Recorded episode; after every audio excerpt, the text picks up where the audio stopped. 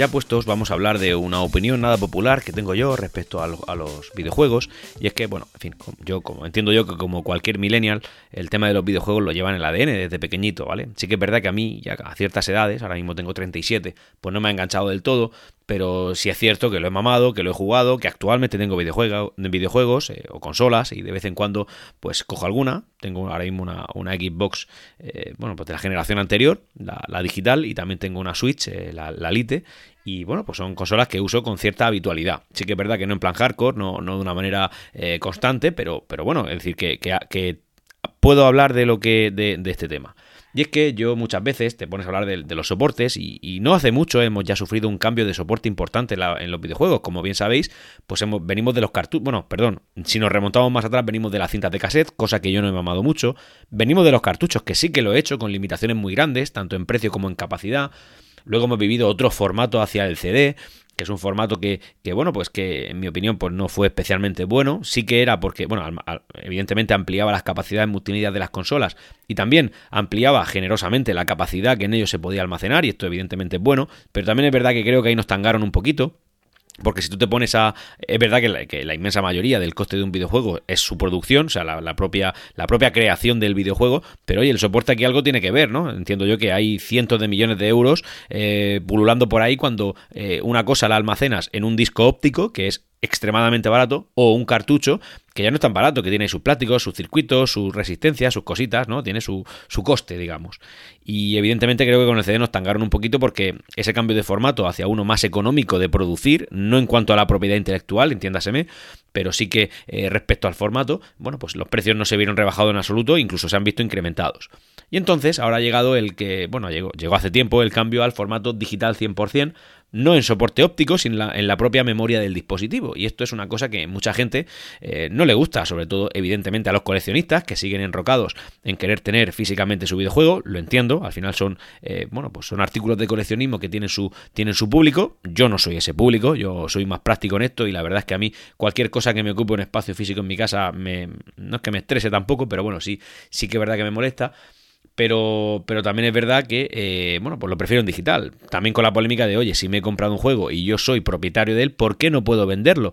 Pues cierto, eso es una limitación del formato digital en el propio disco duro de la consola. Pero también es verdad que trae pues, sus ventajas en tiempos de carga, en forma de distribución, en tenerlo cuando lo quieres y no cuando lo encuentras en la tienda. Es verdad que hoy en día es fácil de encontrar cualquier videojuego en cualquier tienda, pero, pero sí que es verdad que bueno, pues lo tienes en formato digital. Además lo puedes conservar con la polémica de, oye, lo conservaré en el futuro si yo dentro de 15 años quiero jugar a este juego y lo compré en formato digital en una consola que ya está totalmente eh, eliminada de la faz de la Tierra, ¿podría jugarlo? Pues no, estas son ventajas, pero es que al final tú no eres dueño del hardware que está almacenando tu videojuego. Tienes que tomártelo como un alquiler. Hoy en día todo esto son alquileres y si quieres jugarlo eh, a lo largo del tiempo, pues lo que tienes que hacer es esforzarte mucho, mucho, mucho, mucho para conseguirlo en formato eh, físico y almacenarlo pero también teniendo en cuenta que eh, esa desventaja tan grande que, que, la gente piensa que tiene el formato eh, digital dentro de la consola de Claro, es que dentro de 10 años lo quiero jugar. Bueno, pues cógete un CD de hace 10 años y lo normal es que si no te está fallando ya, pues no le quede mucho. Y los cartuchos sí que son más duros, pero tampoco son eternos. Entonces al final, pues es una eterna pugna sobre los formatos. Al final, lo práctico hoy en día es el tema del digital. Pero también es verdad que aunque soy defensor de esto, pues creo que tiene sus desventajas claras, como por ejemplo el hecho de tener que almacenarlo. Esto, si lo equiparamos a, una cinta de cassette o a un DVD de ver películas, pues sigue siendo un formato que, que aunque no, lo, no es tangible en tu mano, tú no lo puedes tocar, no lo puedes oler, sí lo tienes físicamente dentro de un aparatito que tú tienes. ¿Y cuál es el futuro de las consolas? Y esto es lo que me está generando esta, esta opinión nada popular. Bueno, pues el futuro de las consolas es el streaming.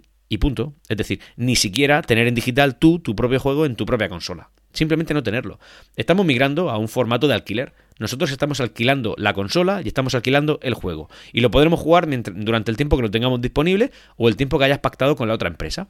Y cuando asumamos esto, seremos más felices y entenderemos que a esto va todas las industrias, no, no solamente la del videojuego, sino la de cualquier entretenimiento en el hogar todas van al formato de alquiler. Y yo pienso que no es un mal formato. Yo no estoy asumiendo el riesgo de que se me rompa la consola y tener que restituirla, si jugamos en streaming, por ejemplo. Y tampoco estoy asumiendo el riesgo de perder un juego que puede ser que no encuentre en, una mudanza o simplemente porque lo dejé de jugar hace 5 años y ahora que lo busco no sé dónde está. ese riesgo ya no existe.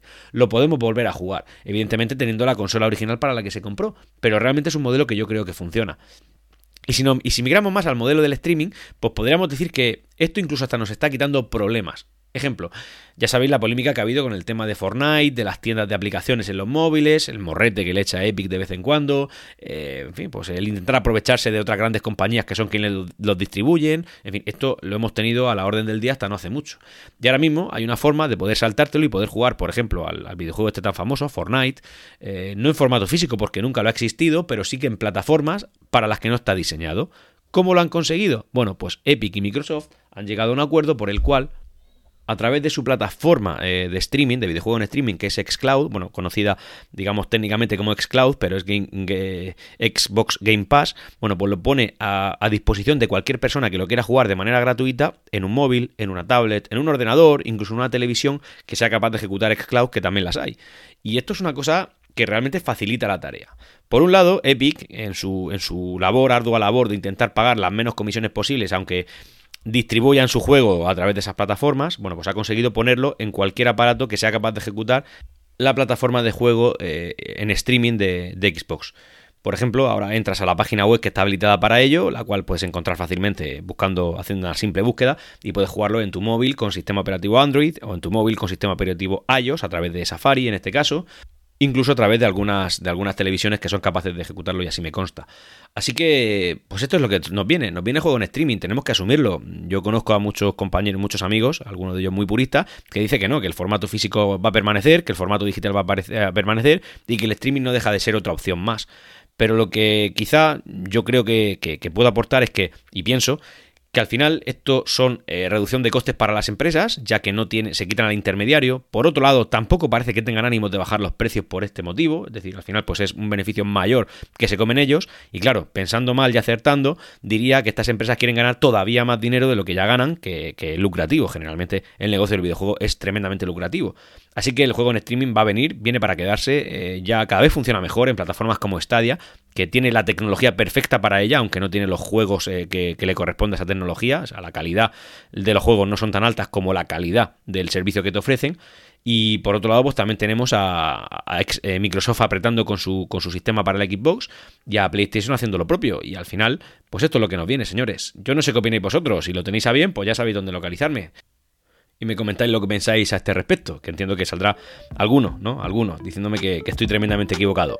Yo estaré encantado de escucharte. Y hasta aquí, ya puestos. Nos leemos en los canales de Discord de Ciencia o Ficción y en Twitter en Ya Puestos Pod. Hasta luego.